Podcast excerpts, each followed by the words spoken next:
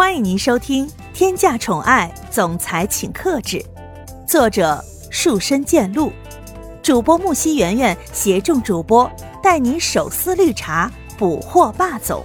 欢迎您订阅收听。第七十四章寒暄。苏千玉刚刚进家门，保姆就用审视的眼神上下扫视着这个女人。他要判断这个女人到底会给这个家带来多大的麻烦，到底能不能配得上蒋泽旭未来妻子这个名号，到底可不可以待在蒋泽旭的身边，陪他一起承担责任。不知道为什么，在还没有来到这个家的时候，原本心里十分紧张，但是当这一刻真正来临的时候，却发现根本没有必要去紧张。现在苏千玉落落大方的站在那里，任由着保姆上下扫视着自己。看到这样的苏千玉，蒋泽旭心里竟然感觉到了一阵自豪。他感觉这个人就是自己下半辈子所认定的人。保姆自然而然看见了两个人眼神当中的交流，通过刚才的举动，保姆的心里对苏千玉稍微有了一点好感。起码苏千玉现在在保姆的心里是一个不做作的女孩，是一个十分坦荡的人。蒋风奇在房里等了很长的时间，却没见二人来到自己的面前，忍不住用威严的声音大声说着：“既然来了，还在门口站着干什么？赶紧给我滚过来！”听到这话之后，蒋泽旭和苏千玉对视了一眼。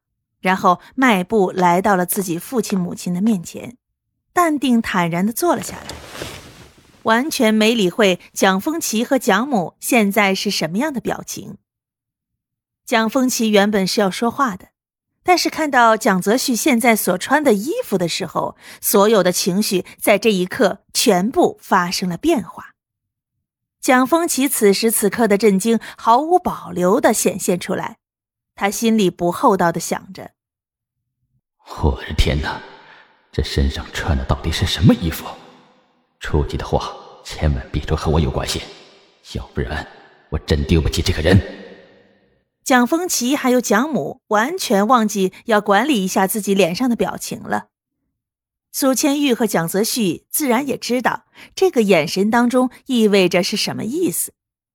虽然蒋泽旭在外面的时候可以厚脸皮。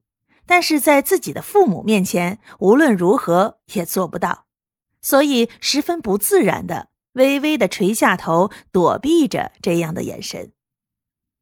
蒋母忍俊不禁的问着：“蒋泽旭，我不得不说，你这件衣服是挺好看的，穿在你的身上，竟然显现出另外一种味道了。嗯，不错，这一身衣服挺好的。”没有什么太突兀的地方。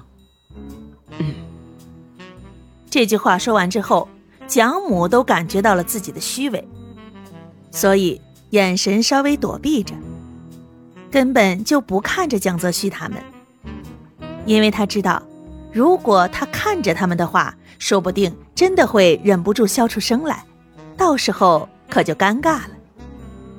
所以蒋母立马将头低垂下来。蒋风奇现在也不知道该说什么才好了，这样的衣服穿在一起真的是太难看了，简直是丑到了人神共愤的地步。蒋风奇没好气的说着：“ 蒋泽旭啊，养了你这么多年，我怎么从来不知道，原来你的眼光居然会是这个样子。看来我以后得对你有一个重新的认知了。”这句话出口的一瞬间，周围的人全部都愣住了，不知道该如何是好。苏千玉听到之后，脸涨得通红。蒋泽旭忍不住为苏千玉开脱道：“爸，你在说什么呢？这一身衣服可是苏千玉亲自挑选出来的，你怎么可以这样说呢？再说了，凭借你儿子的身材。”穿这一身衣服，也不会有错的。蒋风奇感觉自己全身上下都在冒汗。蒋风奇从来没有想过这件衣服居然会是苏千玉给买的，于是他立马改口说道：“好，既然这件衣服是苏千玉买的，嗯，那不得不说，苏千玉这个眼光真是太好了。这样的衣服穿在蒋泽旭身上，显出了另外一种味道。嗯，这个真的很不错啊。”蒋风奇和蒋母毫不犹豫地说着违心的话，说完之后，两个人都不由自主地低下了头。这样的事儿简直太不可思议了。不仅仅是蒋风奇和蒋母觉得尴尬，就连蒋泽旭和苏千玉也感觉到了气氛的微妙。只过来了几个小时，为什么两个人的态度变化如此之快？好像是经历过什么一样。对于苏千玉的态度莫名其妙的就好转了。蒋泽旭也不想再追问了，毕竟现在不用想也知道父母已经同意了。两个人在一起，既然已经被认可了，干嘛还没事找事的去说那些呢？看着氛围即将陷入尴尬，蒋泽旭忍不住的说道：“喂，你们不是让我回来吃饭吗？饭呢？”我们都已经回来这么长时间了，你们不饿吗？要是你们不饿的话，我可是饿了。蒋风奇想都没想，直接来到了蒋泽旭的身边，伸出手拍了他的脑袋一下，不客气的说着：“你这个臭小子，让你回来你不回来，现在回来了，居然这么多事情，真的是麻烦。”虽然话是这样说，但是蒋风奇的脚步。还是直接迈向了饭厅。从蒋泽旭和苏千玉来到这个家里，蒋风奇和蒋母仅仅只是和蒋泽旭说话了而已。苏千玉一个人坐在旁边，不知道该怎么办才好了。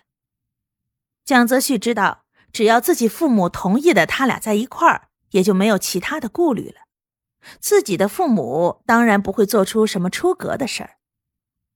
面对苏千玉的紧张。蒋泽旭只是轻松的说着：“你放心，发生任何事情，我都会待在你的身边，保护你的，绝对不会让你有事的。”亲爱的小耳朵们，本集已为您播讲完毕，感谢您的收听，订阅分享不迷路哦。